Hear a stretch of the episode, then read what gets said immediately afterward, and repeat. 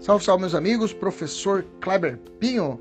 Vamos falar um ponto importante aqui de uma jurisprudência a respeito da responsabilidade das concessionárias, tá?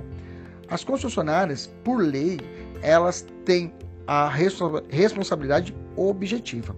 Mas a pergunta é: em uma situação de um furto ocorrido dentro de um ambiente de uma prestadora de serviço público ou um roubo sequestro, será responsabilizado? Haverá responsabilidade? Vamos lá. Vamos estudar isso agora no nosso podcast. Então, o nosso tema será agora crimes patrimoniais e a responsabilidade okay, das prestadoras de serviço. Gente, o, o, temos dois entendimentos bem claros a respeito dessa controvérsia.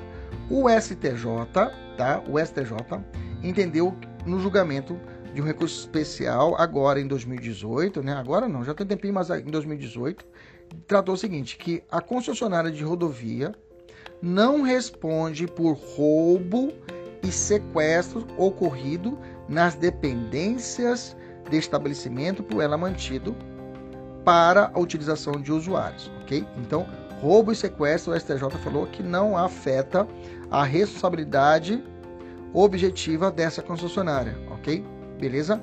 Já o STF tem entendimento que num, num crime de furto, a pessoa jurídica de direito privado que presta serviço público possui a responsabilidade civil em razão do dano decorrente pelo furto, tá?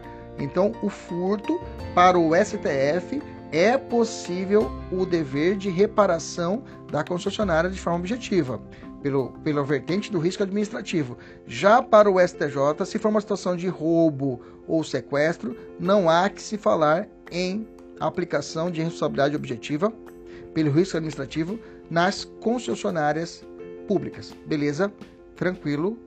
Maravilha. Até a próxima. Tchau, tchau.